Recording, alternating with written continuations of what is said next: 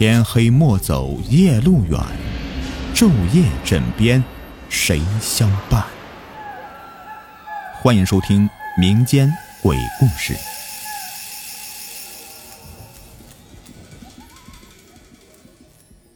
明朝的天启年间，滨州有个叫做赵生的人。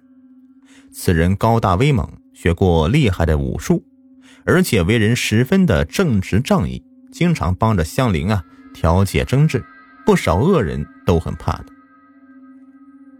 这天，赵生听到流言，说村子里的后山这不得安宁，来了一个拦路鬼作怪。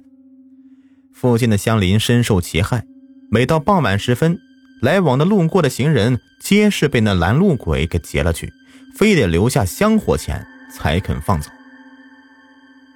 赵生听到乡里乡亲的流言，哑然一笑，说：“，这世间哪有什么鬼怪呀？不过是一传十，十传百，自己吓自己罢了。”虽然此事是越传越玄乎，可是赵生是偏不信的。但到最后，这事儿越来越离谱。那鬼怪只吓得白山村的村民夜晚都不敢出门，即使是大白天的路过后山，也要个成群结队的才敢过去。要知道，那村庄的后山可是白山村的村民来往集市的唯一的通道，如今有那拦路鬼作怪，村民们的出入都成问题了。几天以后啊，发生一件事情。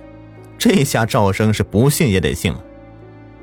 原来是一位村民突遇急事从那后山赶来，没给拦路鬼留下买路财，竟被那鬼物给伤了，一时间吓得屁滚尿流，摸回村子里啊，已是万幸了。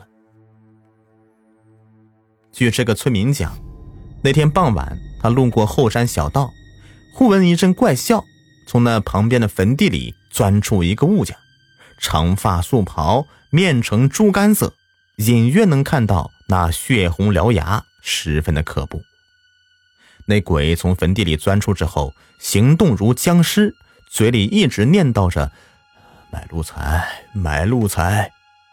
可这村民身上未带银两，正欲逃跑，被那怪物给一爪给击中，一时间这胳膊又是红又是肿的，血流如注。吓得几欲晕倒，动弹不得。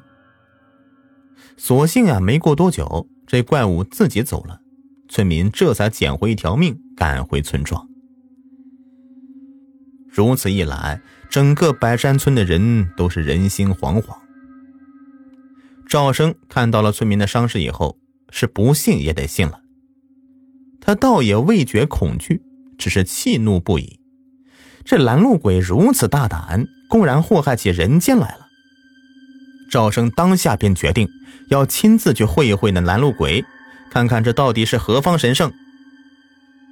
村民们一听他的决定，都是纷纷劝他说：“哎呀，万万不可啊！切莫去，那白白是送死啊！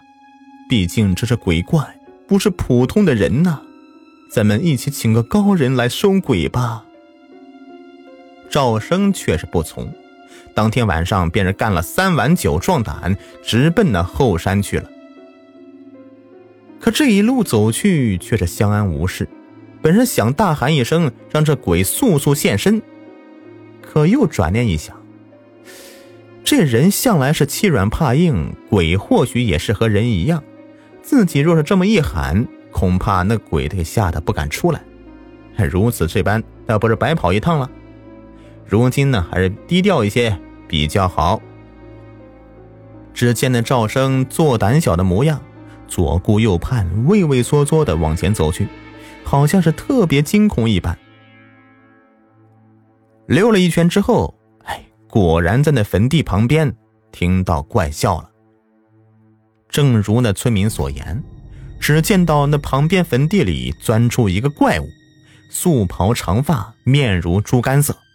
这下赵生见状也是一愣啊，可接着大喝一声：“你是何方鬼怪，竟敢为祸一方？